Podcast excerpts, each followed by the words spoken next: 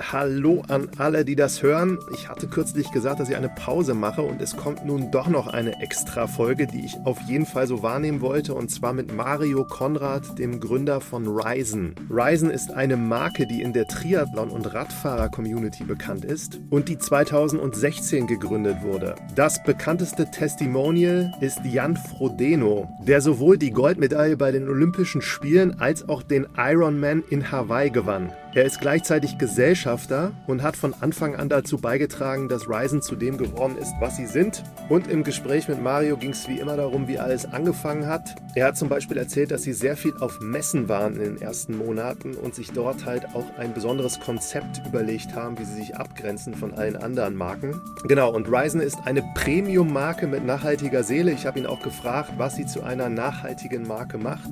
Und den Rest hört einfach selber. Das ist quasi eine Bonusfolge, die Pause Hause bleibt. Jetzt kommt wirklich kein Gespräch mehr und daher wünsche ich euch viel Spaß jetzt mit Mario und Ryzen.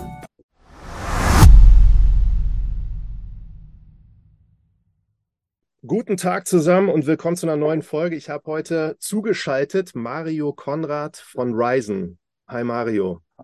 Hallo Martin, vielen Dank. So Mario, du bist hier, habe ich jetzt recherchiert, laut LinkedIn bist du der Werkstudent bei Ryzen. ja, das stimmt. Ja. Warum hast das du das da stehen? So, Wie ist die Geschichte dazu? Äh, ach, die ist so ein bisschen zweigleisig. Zum einen ähm, äh, ist es so, dass man bei LinkedIn mittlerweile, gerade wenn da irgendwie Gründer oder sowas im Profil steht, also man kann sich vor irgendwelchen Pitch-Anfragen dann nicht mehr retten, retten von sicherlich alles sehr guten Agenturen und so weiter. Äh, Spoiler, das hat sich aber durch den Werkstudenten auch nicht dramatisch reduziert. Und das Zweite ist, ich finde, LinkedIn ist so ein bisschen zu einer Selbstdarstellungsplattform und, und, und, Bubble geworden, was mich dann irgendwann so ein bisschen angestrengt hat. Und dann habe ich da irgendwie das Werkstudent reingeschrieben. Das erklärt, das erklärt und, einiges. Ja, und, cool. Und es, es, fühlt sich auch für mich so an, ganz oft. Also so, ich finde das ja oft so ein spannendes Ding, dass man so in der Außenwahrnehmung und wenn man dann Dinge, sozusagen, wenn ich die jetzt irgendwie öffentlich äußere, dann sind die ja so gesagt und werden auch als so die Wahrheit irgendwie interpretiert also ich kann sagen, so für mich in der Innenwahrnehmung, wir, wir, wir sind sehr äh, die ganze Zeit damit beschäftigt, sozusagen das Chaos zu managen. Und äh, äh ich, also, und ich kenne viele andere Gründer, wo das auch so ist. Und deswegen entspricht das noch mehr meinem Gefühl, dass wir da auf so einer lernenden Reise sind, gerade die ganze Zeit. Warst du mal Werkstudent irgendwann überhaupt? Nee, ehrlicherweise, ich äh, habe noch nie richtig irgendwo gearbeitet, weil wir immer selbstständig waren. äh, genau. ja, ja. Ist, doch schon mal, ist doch schon mal gut. Äh, also eure Webseite sieht auf jeden Fall nicht nach Chaos aus. Und äh, es geht heute auf jeden Fall so um Sportequipment im Bereich Triathlon ja. und auch Fahrradfahren, und zwar sehr mhm. hochwertiges. Mhm. Und bevor mhm. wir darüber sprechen, Vielleicht kannst du ja noch mal ganz kurz so deinen Weg skizzieren, weil du hast ja schon einiges äh, auch gemacht, wo du studiert hast und wie es dann losging, auch mit anderen Gründungen. Ja, ja ähm, genau. Ich versuche mich kurz zu fassen. Das ist auch so ein Ding, wenn man das schon oft erzählt hat, dann hat man so das Gefühl, man langweilt immer schon alle. Aber vielleicht hat es ja der eine oder andere noch nicht irgendwie hier gehört. Äh, also ich habe mal irgendwann VWL studiert in Bonn. Ähm, in der Zeit sehr intensiv Triathlon gemacht, zusammen mit meinem Bruder.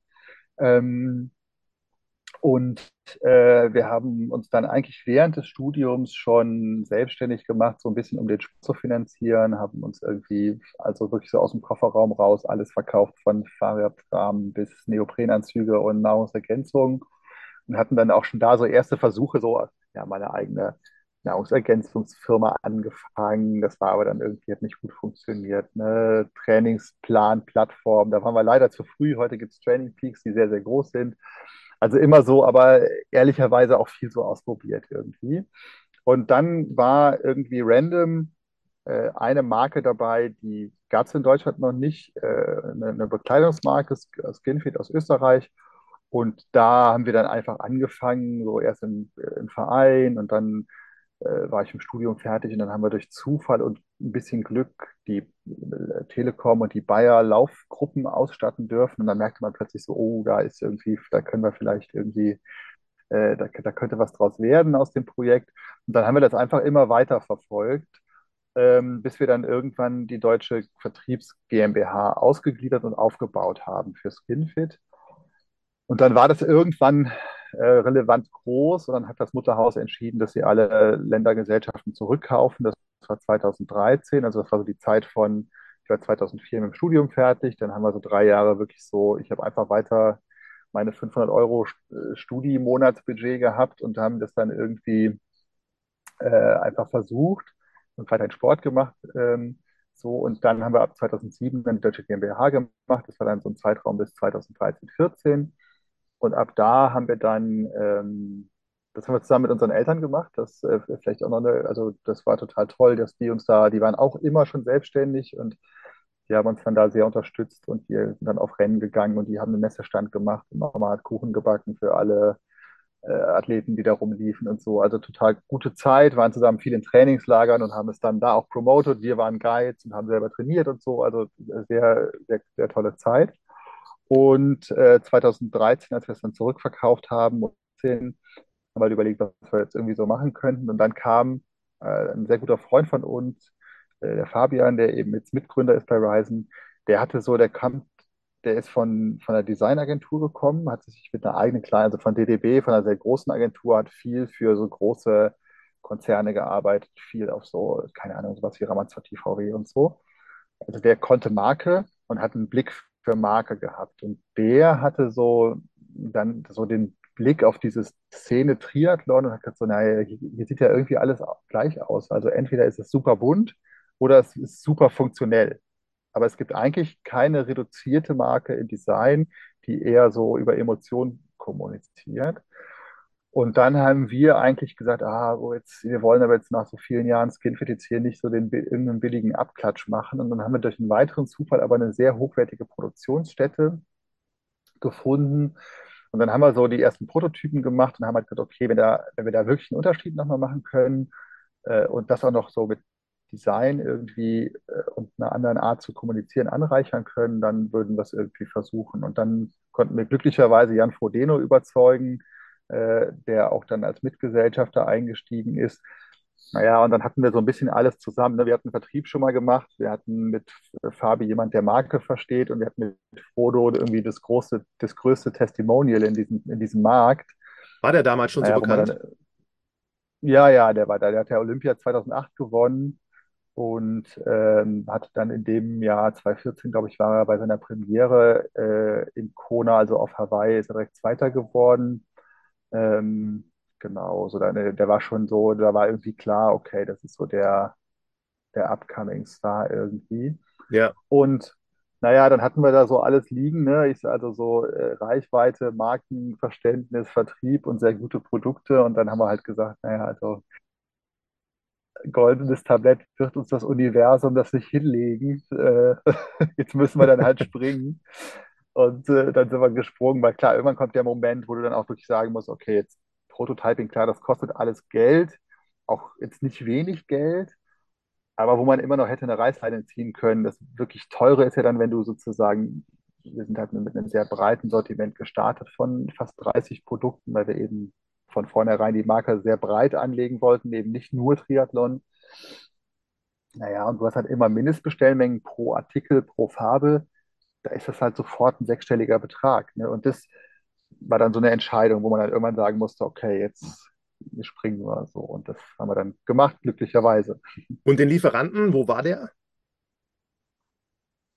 Der war glücklicherweise äh, über eine befreundete Firma in der Schweiz, die haben uns damals sozusagen die erste Kollektion entwickelt und deswegen sind wir, also das, die große Herausforderung ist als kleines Unternehmen, dass du gute Factories finden musst und die nehmen aber nur ab einem bestimmten Volumen auf. Und dann hast du aber dafür eine gewisse, du hast Qualität sichergestellt, du hast soziale Rahmenbedingungen sichergestellt und das ist halt in dem Fall ist es Portugal gewesen äh, da wären wir nie reingekommen in, zu dem Status. Und die haben uns Huckepack genommen über ihr Kontingent sozusagen.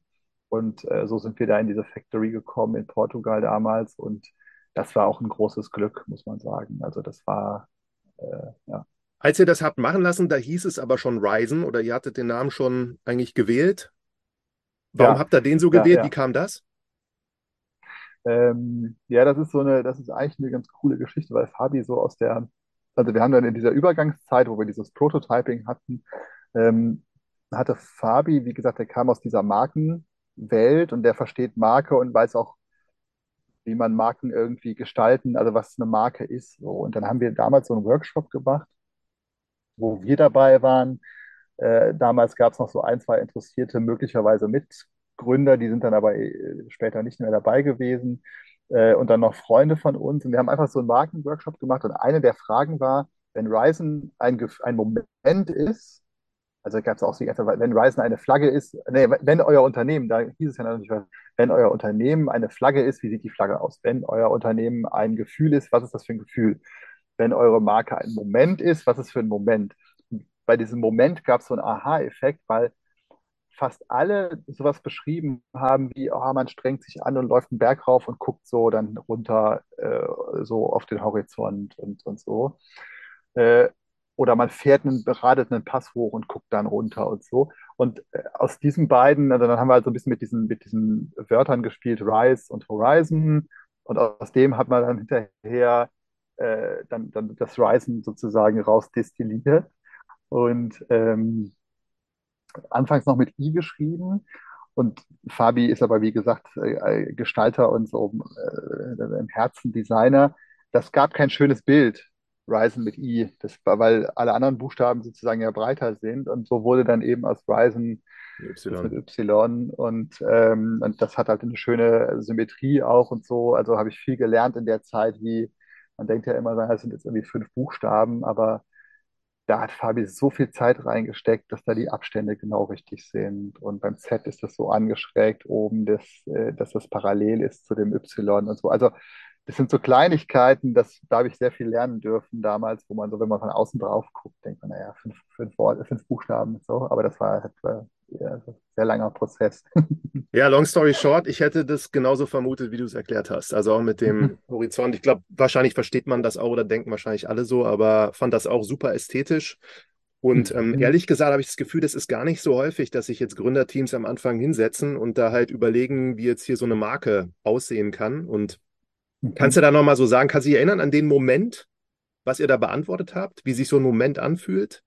Äh, genau, also wirklich, wirklich dieses so, diesen, dieses so, man ist so, also ich habe noch so sogar diesen Berg vor Augen, weil ich weiß, ich laufe in der Schweiz, wenn wir da sind, immer einen bestimmten Berg hoch und dann gucke ich da so runter. Dann müsste man jetzt die anderen nochmal fragen, aber es war von der Beschreibung her war das immer dieses, man strengt sich doll an, ist oben, hat so eine stolze zufriedene Entspanntheit und guckt so in die Weite. Das war so dieses, dieser Moment. Und was wir damals, ähm, was Fabi halt damals irgendwie so, so, so, so betont hat, ist so, wir wollen ja am Ende was aufmachen in den Köpfen der Menschen schon mit dem ersten Kontakt. Also wir wollen es am Ende auch sein.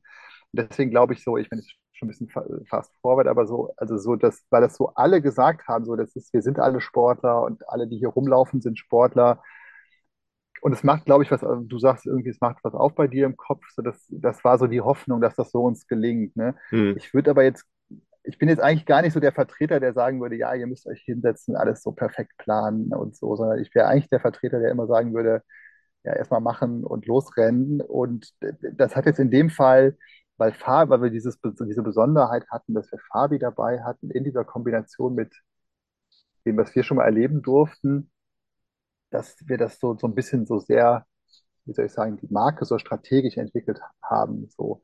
Das ist aber, ich würde nicht sagen, dass das eine Notwendigkeit, also deswegen äh, schränke ich gleich ein, ich würde nicht sagen, dass es das eine Notwendigkeit ist. Mhm. So, sondern ja. cool. Und wenn ich nochmal fragen darf, also zu der Zeit davor, äh, diese mhm. auch jetzt Kofferraumverkäufe und so, wie kann man sich das mhm. vorstellen? Also du hast Triathlon gemacht mit deinem Bruder und ihr wart dann da mhm. und habt die Leute dann immer angesprochen, ob sie nicht neues Equipment brauchen, also sehr proaktiv oder wie habt ihr das vermarktet? Ja, das war eher dann so tatsächlich so aus, also im Sinne, äh, Kofferraum ist ein bisschen sehr bildlich gesprochen. Es war so, wir haben uns dann halt Händlerpreislisten besorgt und haben ähm, dann so quasi so, so Rabattbestellungen im Verein oder im erweiterten Freundeskreis dann halt gemacht damals oder in dieser kleinen Szene, wo man halt, okay, hier, lass uns ein Neo bestellen, dann bestellen wir halt irgendwie äh, zehn und am Ende war dann unser Neo, hat uns dann halt nur die Hälfte gekostet oder war gratis. Also das war so äh, für uns sozusagen. Ne? Das war so der Anfang. Mhm. Dann kam aber eben, wie gesagt, relativ schnell diese Marke da, Skinfit Und dann haben wir das noch eine Zeit lang parallel gemacht und wie gesagt auch so die, das eine oder andere noch, noch daneben ausprobiert. Und dann merkte man aber vor allen Dingen in dem Moment, als ich dann im Studium fertig war, kamen eben diese beiden Großaufträge. Ich weiß noch, also Telekom haben wir 100 äh, Outfits äh, ausgestattet und bei Bayer 150. Und dann war das plötzlich eine, das war gigantisch so natürlich. Dass man denkt, so, ah, krass, okay. Und das hat uns so ein bisschen Trust gegeben, okay, wenn jetzt so die Telekom und Bayer, wenn wir die ausstatten, dann könnte das was sein, da ist irgendwas. Und dann haben wir uns da irgendwie darauf fokussiert. Und dann war das eigentlich ein, ein sehr fokussierter Vertriebsjob im Sinne von eben, wir sind halt viel in Trainingslager gefahren. In manchen Jahren war ich, glaube ich, vier oder fünf Mal im Frühjahr in Trainingslagern.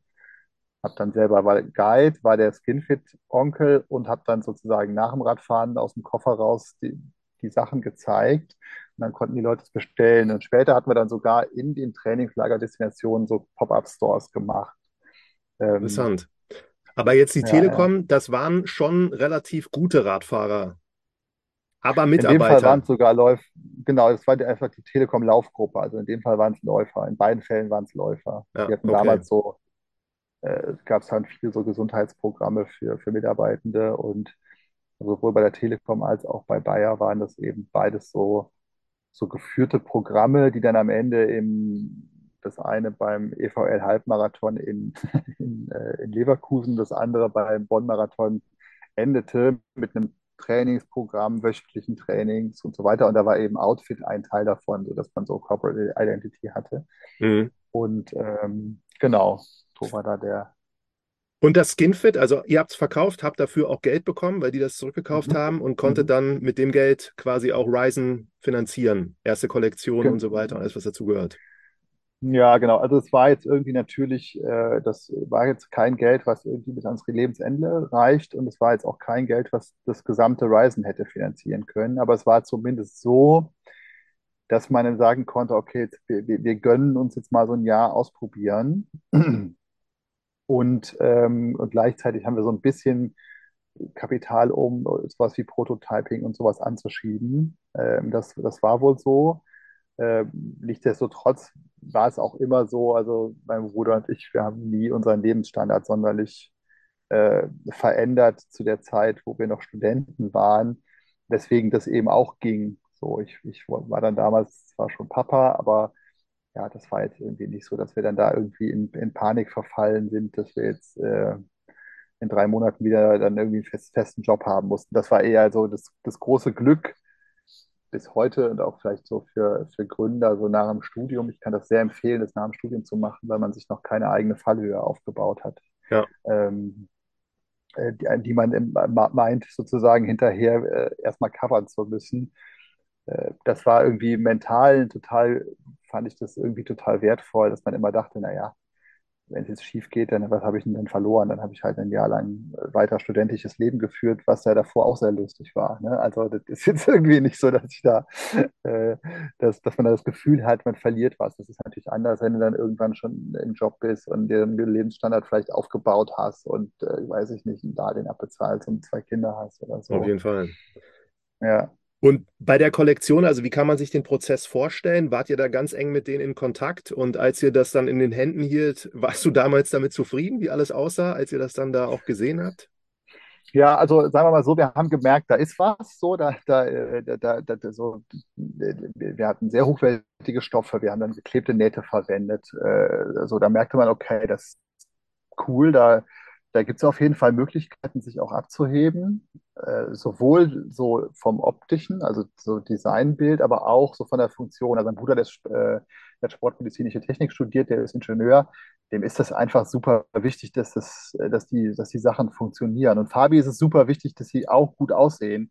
Also, äh, Klammer auf, das ist auch so intern immer so, wenn es Konflikte gibt, ist es sozusagen genau das, so, ne, dass man da immer so ein bisschen schauen muss, okay, aber am Ende sagen wir immer, wir sind genau der Kompromiss aus dem. Also wir würden nie Sachen auf den Markt bringen, die gut aussehen, aber nicht funktionieren. Und das ist natürlich eher ein anstrengender Prozess. So.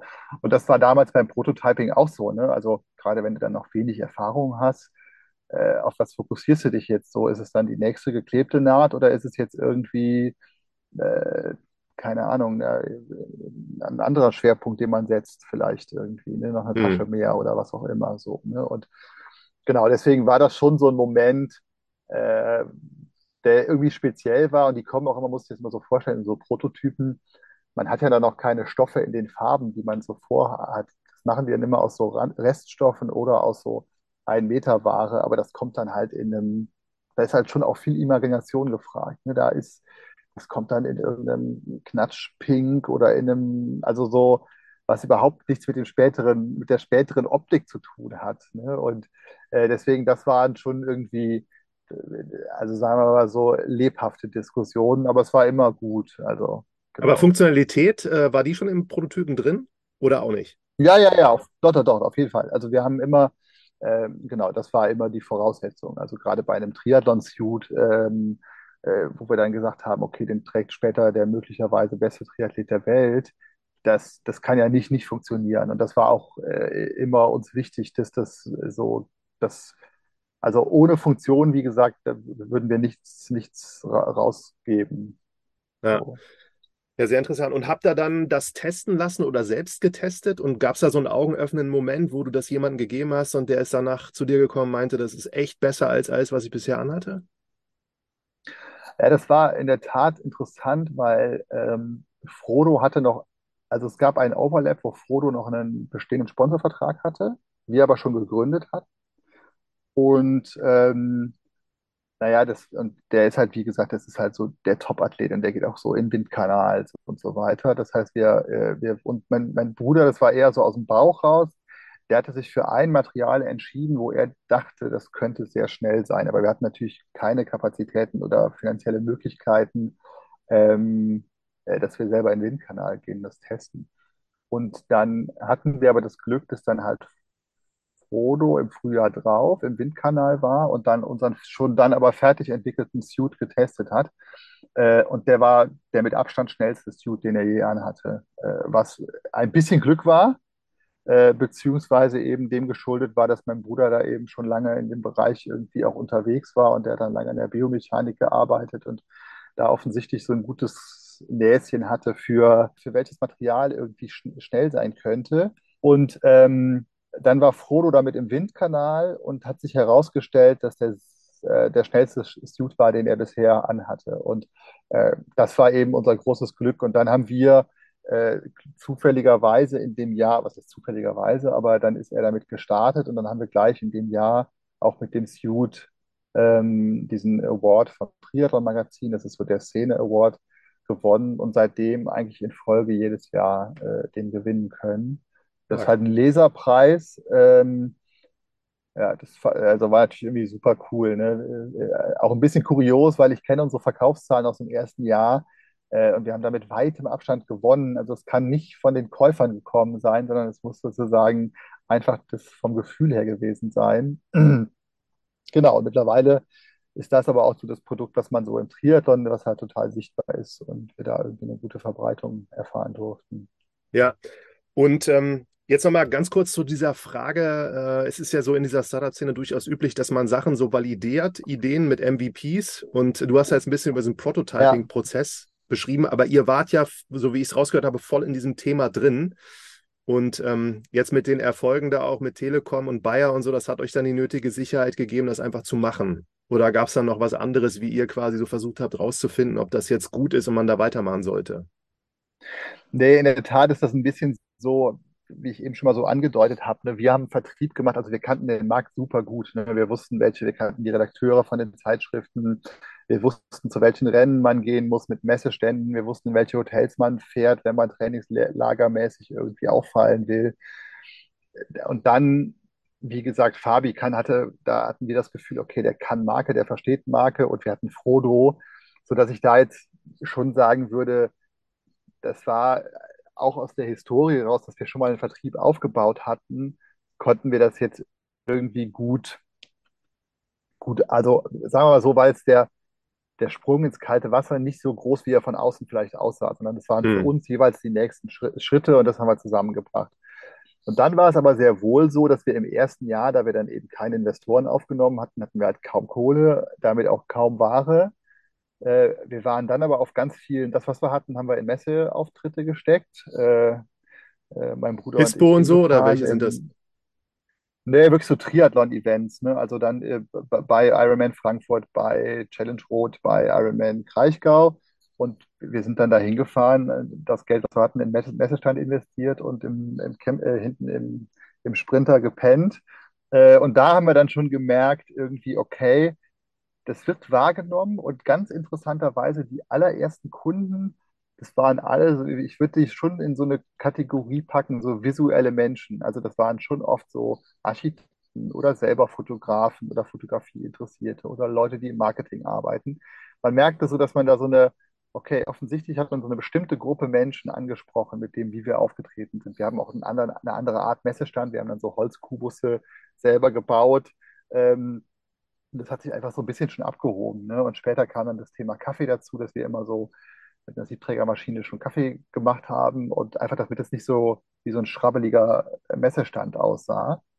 Und ähm, da merkte man schon im ersten Jahr, obwohl wir im allerersten Jahr, wie gesagt, ich glaube, wir haben 64.000 Euro Umsatz gemacht im ganzen Jahr, also wirklich wenig für die Kosten, das Risiko, was man dann hatte. Ähm, da merkte man, da ist was so. Ne? Und ähm, Genau, das war so ein, wenn man so will, der Go-Market irgendwie und äh, der Test, wie das da so ankommt. Ist das bei den Messen dann genauso gewesen jetzt, wie ihr da halt äh, diese, würde ich mal, Marktlandschaft sonst beschrieben habt? Also sehr bunte Sachen und irgendwie funktionierte, passte alles nicht zusammen. Und bei den Messeauftritten der Unternehmen war das genauso, dass ihr euch da auch dann Ja, bewusst abgegrenzt habt? äh, auf jeden Fall, ganz bewusst, genau. Es ist ganz oft so, Messe gibt ja immer dieses so, ja, was ist denn der Messepreis? Und dann überall so rote, rote Preis, äh, Streichpreise und irgendwelche Körbe, wo dann quasi alles reingeschmissen wird, was man auch im Lager gefunden hat. Äh, und oben drüber steht 10 Euro so. Ähm, das, da wollten wir uns so bewusst von abheben. Das war damals so ein bisschen das Bild, was, da, was man da so hatte, wenn man so über die, über die Messe gegangen ist. Ja, aber die Messen sind dann Das, schon, also wenn du sagst Architekten und hier, das sind dann Endkonsumenten gewesen, die halt Triathleten waren und äh, genau, ja, ja, einfach, genau. ja. Ja, ja, man muss sich das so vorstellen, sowieso, die kommen dann gerade bei einem Ironman, die müssen ja das Fahrrad einchecken am Tag vorher, weil am Sonntag um 6 Uhr Start ist. Die müssen Ja. am Freitagabend ist Pasta-Party, die sind dann auch einfach da, drei Tage oder vier an diesem Eventort. Ne? Und wir haben das damals immer so Po- Point of Emotion genannt. Die sind natürlich so super hyped äh, mit, mit dem und super aufgeregt und nehmen so alles ganz besonders wahr irgendwie. Und äh, da wollten wir halt irgendwie auf eine bestimmte Art und Weise stattfinden und haben das eben mit den Mitteln, die wir hatten, also sehr einfach, äh, aber doch trotzdem versucht, uns eben abzuheben dann so. Habt ihr noch irgendwas gemacht, außer jetzt hier so eine hochwertige Siebträgermaschine und Holzkubusse, wenn die Leute an wir eurem Stand waren? nee, das war dann eher tatsächlich so der Auftritt und äh, viele Triathleten kannten wir natürlich. Ich meine, das ist halt dann ein bisschen aus einer Bubble, die kannten wir noch von davor aus der Zeit. Wir haben einfach viel mit den Leuten gesprochen und waren wirklich einfach da und irgendwie haben auch so ein bisschen die Geschichte erzählt zu Ryzen und Ähm, genau, und sind da irgendwie grundsätzlich versuchen wir einfach einen, ein freundliches Erscheinungsbild dort zu haben. Wie lange hat es gedauert, bis ihr die Kollektion dann verkauft hattet? Kann ich so irgendwie nicht, äh, nicht wirklich beantworten, weil es so ein bisschen rollierend war. Also muss man sich so vorstellen, im ersten, also wenn du dann mit so kleinen Mengen bist, bist du natürlich in den Factories immer der, der am ehesten geschoben wird. Also wenn dann halt irgendein großer kommt, dann wird der immer vor, vor dir behandelt. Ähm, sodass wir im ersten Jahr andauernd verschoben wurden von den, von den, von, von der Anlieferung, sodass es dann eher zu so einer Art rollierendem Modell wurde, Hm. was, also, was sich sozusagen sowohl aus Cache-Sicht für uns damals als sehr positiv dargestellt hat, als auch aus Brand-Sicht, weil wir dann die Produkte natürlich schon online hatten, aber nicht verfügbar waren oft. Das zieht sich leider bis heute hin, dass wir oft nicht verfügbar sind. Aber damals hat es, glaube ich, der Brand gar nicht so sehr geschadet, dass man dachte, okay, die sind ja immer ausverkauft. Was damals daran lag, dass wir einfach die Sachen noch nicht bekommen hatten. Ähm, und, äh, und dann war es auch so, jetzt im zweiten, dritten Jahr und wie gesagt, so bis heute rein, aber die ersten zwei, drei Jahre war es dann so, du hast halt immer diese Mindestbestellungen. Ne? Und dann musst du halt, wenn du eine Farbe nehmen willst, musst du auch von beiden, ich sag mal, 500 Teile nehmen. Es verkaufen sie aber in der Regel äh, nicht beide Farben gleich gut, natürlicherweise. Das heißt, du hättest eigentlich, wenn du es gewusst hättest, einen Anreiz gehabt, mehr Kapital auf die gut laufende Farbe zu allokieren, sozusagen, weil du dann hättest mehr Umsatz machen können. Das ging aber nicht, weil du das sozusagen auf beide verteilen, das gegebene Kapital auf beide verteilen musstest. Mhm. Ähm, äh, genau. Welche Farbe ist bei euch am besten gelaufen? Aber das ehrlicherweise, also das hat total gewechselt. Anfangs war es so dieses, wir haben so ein sehr dunkles, weinrotes Rot.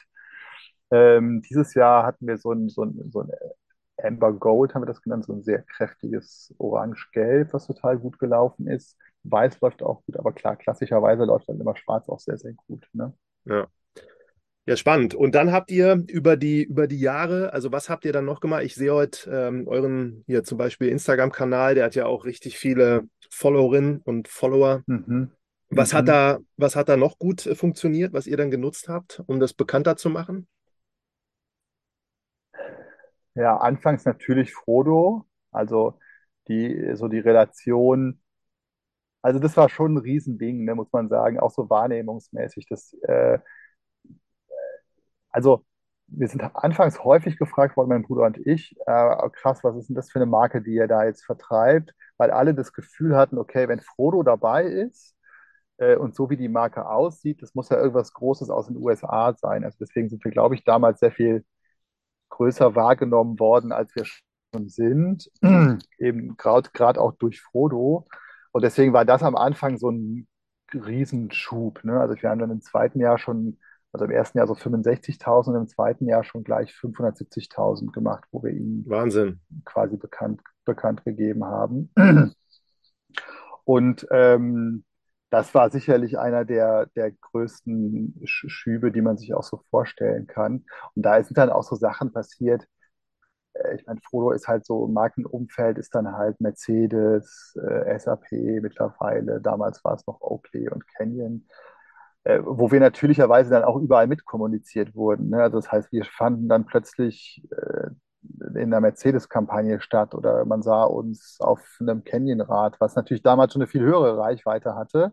Mhm. Ähm, und das hat, glaube ich, immer sehr geholfen, dass er da immer auch ein guter Türöffner war. Und dadurch, dass wir von der Marke so reduziert sind, das auch immer gut mit allen anderen Marken funktioniert hat, die er sonst sozusagen vertritt. Aber dieser Move, Ja. dass er jetzt da sofort mitgemacht hat, der lag schon daran, dass ihr euch einfach kanntet auch und ähm, er selbst irgendwie das Potenzial gesehen hat. Genau, wir kannten uns. Genau, zum einen noch selber aus aktiver Zeit kannte ich Felix, seinen Manager, sehr gut.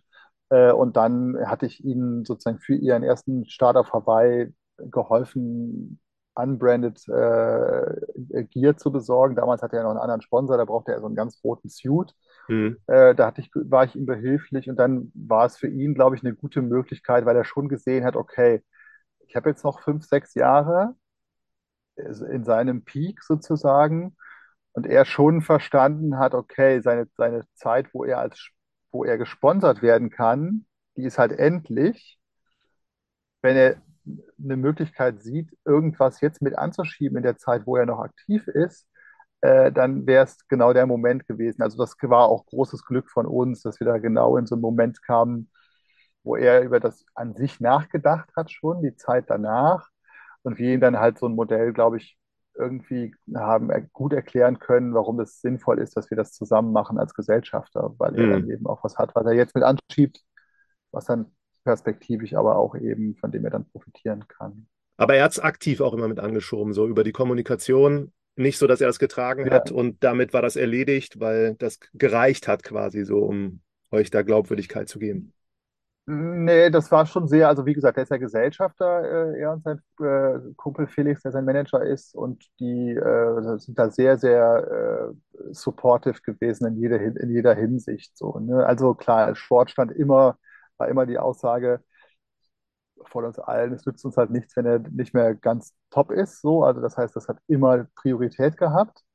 Aber wenn es Möglichkeiten gab, wo wir in irgendeiner Form Huckepack sein konnten, der kriegt auch immer die Prototypen äh, mit meinem Bruder zusammen als erstes und testet, äh, gibt äh, wertvolles Feedback. Ähm, und äh, gerade mit Felix haben wir dann eben viel auch so, dass wir dann, wir haben jetzt gerade zum Beispiel die Lamazocco-Kampagne gehabt, wo wir dann so eine Kollabo mit Lamazocco gemacht haben.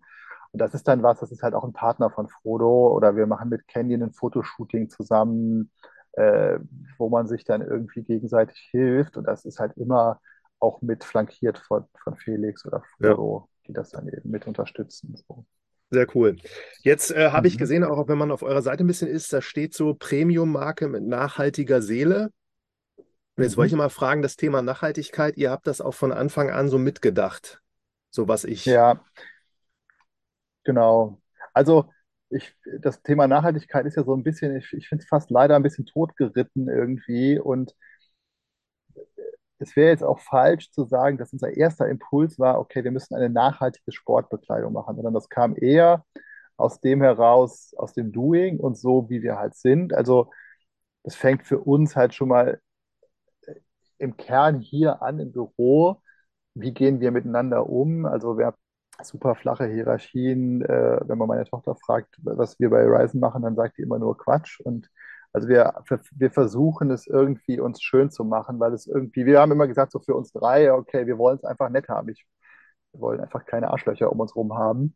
Äh, und da ist halt, da hilft schon mal sehr, wenn man selber keins ist, glaube ich. Und äh, das war so der, der erste Ansatz, so, dass man, dass wir gesagt haben, okay, wir, wir kochen zusammen, wir machen Mittagssport und so. Das war immer Teil so unserer Kultur. Und wir haben halt immer gesagt, naja, wenn das für uns gelten soll, dann muss es auch für alle anderen gelten. Und das halt weitergedacht, dann heißt es aber auch, das muss auch für unsere Produz Produzenten gelten oder für die Leute, die unsere Produkte produzieren. So, also ich könnte mir nicht vorstellen, äh, nur aus Margengründen irgendwas zu produzieren, wo ich weiß, dass das halt irgendwie von Kindern genäht wird und so. Und deswegen, da hat uns aber sehr geholfen, dass wir halt von, von Beginn an, ganz beginnend hatten wir, glaube ich, so 80, 85 Prozent, mittlerweile, glaube ich, 97 Prozent unserer Produkte kommen aus Europa.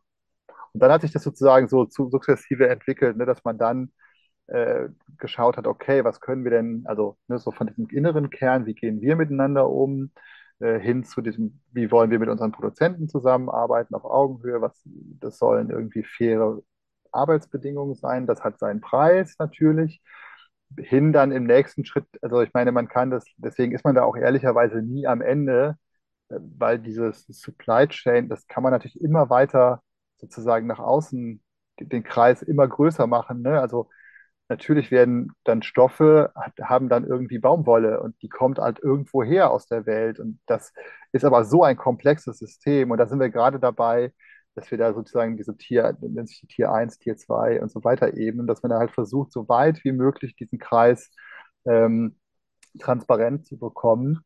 Und so würde ich das irgendwie für, von uns aus beschreiben, dass wir da versuchen, so sehr konzentrisch immer besser zu werden. Hm. Ähm, und, und da auf dem Weg sind. So natürlich so, wir, wir sind jetzt so als, Fact, als Firma hier, wir sind CO2-neutral und, und kompensieren das, was wir da irgendwie ver verbrauchen. Ähm, aber das endet da ja nicht, wenn man ehrlich ist. Ne? Also ich meine, die Produktion ist halt immer noch, also am Ende produzieren wir Fashion-Produkte Hm. und die verbrauchen einfach Ressourcen. Und das versuchen wir aber, wir haben zum Beispiel mittlerweile sehr, sehr viele ähm, recycelte Stoffe, die wir verwenden. Und das geht aber in manchen Stoffen zum Beispiel noch nicht, die sehr performant sind und so. Und das versuchen wir die ganze Zeit sozusagen immer besser zu werden und in so einem nächsten Schritt dann auch sozusagen auf Produktebene die CO2-Neutralität hinzubekommen. Aber das ist noch, ein, da sind wir so auf dem Weg. Hm. Wie viel seid ihr jetzt Ja. insgesamt bei euch? Oh, Headcount so etwas über 50 und FTEs irgendwie so 40 plus. War auch nie Ja, also höher. schon. Nee, also wir sind jetzt so auf so einem Plateau. Ähm, weil man muss sich das ja so vorstellen, du brauchst halt am, am Anfang machen viele Leute viele Themen, äh, die Gründer eingeschlossen. Dann wird es immer größer und dann äh, hast du immer mehr Spezialisten.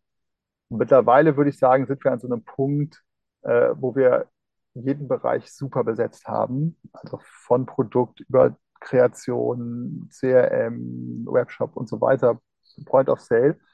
Ähm, und dann ist uns so ein bisschen ähm, so durch Corona, glaube ich auch, und dieses so Remote und man hatte nicht mehr so, war es anfangs super effizient, weil alle so, wir hatten echt so, oh, wir wollen das hier schaffen und wir wollen hier irgendwie durchkommen. Und dann sind wir relativ stark gewachsen, ja dann in, überraschenderweise für uns damals. Und dann haben wir auch teammäßig ziemlich viel aufgebaut. Und dann gab es so einen Moment, so Ende letzten Jahres, wo wir gemerkt haben, okay, wir sind in manchen Teams so groß, dass wir uns mehr selber verwalten, als sozusagen PS auf die Straße zu bringen. Und das haben wir so ein bisschen konsolidiert, dass wir jetzt sozusagen so natürliche Fluktuationen dann nicht nachbesetzt haben ähm, und gesagt haben, nee, okay, lass uns mal lieber ein bisschen weniger verwalten wieder und ein bisschen mehr äh, machen. Und äh, deswegen aber jetzt so äh, sind wir da auf so einem Plateau, würde ich sagen. Was aber auch, glaube ich, für die nächsten ein bis zwei Schritte äh, des Wachstums noch gut reichen wird. Und äh, also Corona, ich meine mich äh, zu erinnern, dass ich gelesen hätte, ihr habt auch eure Umsatzanteile online, offline irgendwie gedreht da, ne? Ja, genau so war das, ja. Aber das wusste, das wusste man ja vorher alles nicht. Ne? Also ich Ja. erinnere noch dieses, das mein, mein weiß wahrscheinlich äh, jeder irgendwie, ne? Das war Freitag der 13., da war dann klar, äh, okay, Montag sind die Schulen zu. Und ich erinnere noch, dass ich Dienst, also wir haben uns das schon den ganzen Februar und März so beobachtet, könnte uns das auf der Supply Chain Seite betreffen. Also könnte irgendwas passieren, keine Ahnung, dass das in den Factories ein Thema wird. Wir haben überhaupt nicht darüber nachgedacht, dass das irgendwas auf der Nachfrageseite ändern konnte. Und ich weiß, ich bin, freitags war dieser, die Ankündigung vom Lockdown und ich bin dienstags, also drei Tage davor, nach Hause gefahren und da ist mir das das erste Mal aufgegangen, fuck, wenn es wirklich einen Lockdown gibt, dann wird es keine Triathlon-Rennen geben und dann wird kein Mensch Triathlon-Suits kaufen. Und wir wussten, man wusste ja auch nicht, kann dann die Logistik überhaupt noch arbeiten? Also könnten die überhaupt Sachen schicken? So. Also das war ja so ein kurzer Zeitraum, in dem mir, also ich weiß, an diesem Wochenende ist mir fast der Kopf explodiert, weil ich dachte so, okay, das kann sein, dass wir einfach ab Montag keinen Euro Umsatz mehr machen können, weil wir nichts verschicken können, weil die Leute mit anderen Themen beschäftigt sind. Äh, Und es kam dann glücklicherweise ja anders. Aber so, wir haben dann so vier Szenarien geplant und ein Szenario war, können wir überleben, wenn wir bis Ende des Jahres null Euro Umsatz machen. Wir haben dann so alle Fixkosten runter und Kurzarbeit geprüft und so. Hm. Und dann hat man aber, dann war ja zum Glück damals das Wetter schön. Alle saßen zu Hause. Also der März war ja so ein traumhaft schöner März in äh, 2020. Alle saßen zu Hause. Und dann ging das ja plötzlich los, so dass alle irgendwie gesagt haben, ah, da machen wir mal Sport. So, das ist das Einzige, was wir machen können alleine. Und, und das haben wir dann relativ schnell, so zwei, drei Wochen danach, merkte man, okay, das zieht hier an und das zieht hier Kurio an, was wir sonst nicht hatten. Leider mit den falschen Produkten. In der Tat war es so, Triathlon natürlich kein Mensch.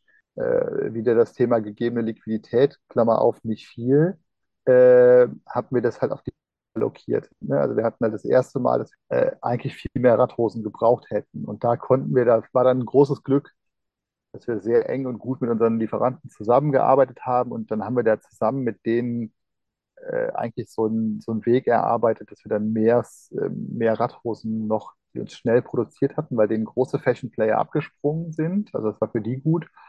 Und für uns war es halt auch super, dass wir dann nicht alles Triathlon-Suits abnehmen mussten. Das haben die dann gelagert für uns ne, ein halbes Jahr und stattdessen haben wir das Geld dann genutzt, um dann Radhosen äh, zu produzieren, die dann auch glücklicherweise gekauft wurden. Sehr interessant. Naja. Du hast vorher auch noch kurz erzählt, ähm, ich glaube, ihr sucht gerade auch einen Koch. Kann das sein? Halbtagskoch? Ja, ja. Ja, also sehr haben, interessante äh, Jobanzeige.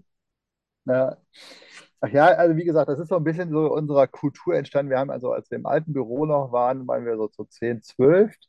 Und da war es so, dass wir immer zusammen Mittag gegessen haben und immer davor oder danach noch Sport gemacht haben. Also, ähm, und dann war es halt immer so, dass wir, es gab fünf Standardgerichte, weil anfangs war es immer Diskutiererei, was kochen wir heute? Dann hatten wir irgendwann fünf Standardgerichte und äh, es waren immer zwei Leute für einen Tag zuständig zu kochen. Und das war einfach immer so lustig. Also es war einfach immer nett und äh, so haben wir halt immer zusammen gekocht.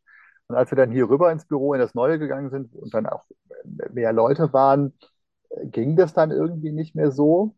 Und dann hatten wir jetzt lange Zeit das Glück, dass wir eine Person hatten, die uns netterweise so ganz toll montags bekocht haben. Das war eine Musikerin, eine Jazzmusikerin, eine ganz tolle, die äh, aber während Corona eben nicht mehr auftreten konnte. Und ähm, dann hat sie für uns jetzt irgendwie montags immer gekocht. Und jetzt haben wir gerade, jetzt haben wir dann, jetzt ist sie jetzt, will sich wieder sozusagen mehr der Kunst widmen und äh, also nachvollziehbarerweise natürlich. Und äh, jetzt sind wir aber alle so ein bisschen verwöhnt. Und jetzt haben wir gesagt, okay, lass uns mal gucken, bevor jeder jetzt jeden Mittag selber für sich sucht, dass wir mal zusammenschmeißen und gucken, ob wir nicht irgendwie einen jemand, jemanden oder jemanden finden, der Lust hat, drei, viermal die Woche für uns zu kochen. Und äh, Ich hoffe, genau, ihr findet wen schnell. Das hört sich alles ja, gut ich an. hoffe auch. Ja. Ja, cool. Ähm, ich habe jetzt noch zwei Fragen. Eine ist nochmal so ein. Triathlon, das interessiert mich persönlich. Du hast das vorhin auch schon mal angesprochen. So die Leute kommen dann dahin, Freitagabend oder so, geben sie ihr Rad schon ab oder einen Tag davor. Kannst du da Mhm. einmal beschreiben, so was so ein Event eigentlich da alles oder wie das abläuft und wie ihr das dann da auch oder wie ihr da auftretet? Ja, also ein Triathlon ist halt so, die, Leute, wie gesagt, die sind da sehr angespannt, gerade bei einem Ironman, ne, also da sind wir dann auch mit den Messen, da ist es dann sehr, das ist, da trainieren die ein ganzes Jahr für, das ist so das Ziel, in, da ist dann irgendwie alles drauf fokussiert und das ist dann morgens zwischen sechs und sieben ist dann meistens der Start, das heißt, die Fahrräder müssen schon am Tag vorher eingecheckt werden, ähm, äh, die Leute machen dann irgendwie, gucken sich die Strecke nochmal an und, und so weiter, das heißt, in der Regel sind die eigentlich schon ab freitags bei einem Ironman am Eventort. Und im Rahmen dieses, die haben dieses Event sozusagen, je nachdem, wo es dann ist, haben die auch dann entsprechend so ein richtiges Expo-Gelände. Da gibt es dann neben Verpflegung eben auch sehr viele Messestände von Unternehmen aus der Szene, aber auch außerhalb der Szene. So Sponsoren, aber eben auch Brands, die sozusagen in diesem Umfeld stattfinden wollen. Und da sind wir dann eben mit einem eigenen Messestand, also klassisch, ne, ist schon so ein Zelt, aber wir haben ein weißes Zelt genommen und so ein bisschen versucht, eben dann anders auszusehen und so sehr, sehr, so, so wie so ein Dschungel, so Blumen als Hintergrund genommen oder einen großen Berg und haben dann eben selber, wir haben dann aus wirklich so aus Holz so ganz plane Boxen gemacht, auf denen wir dann so wie in, wie auf, wie in einem Museum dann unsere Produkte produ äh, ähm, präsentiert haben. Und ja, so muss man sich das irgendwie vorstellen. Und da ist dann so, da kommen die Leute, da hängt dann auch nur unsere Kollektion.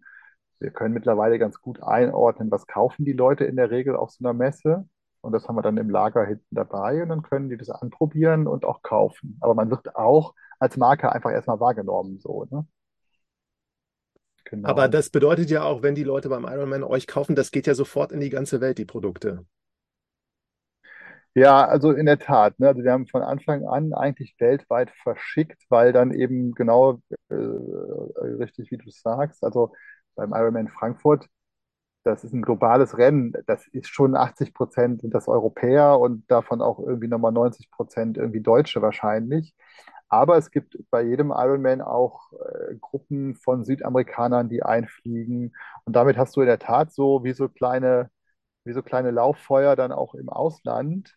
Ähm, und deswegen haben wir von Anfang an weltweit verschickt. Das ist jetzt nicht gigantisch groß, aber es ist schon so, dass wir von Anfang an wirklich so global versch- verschickt haben.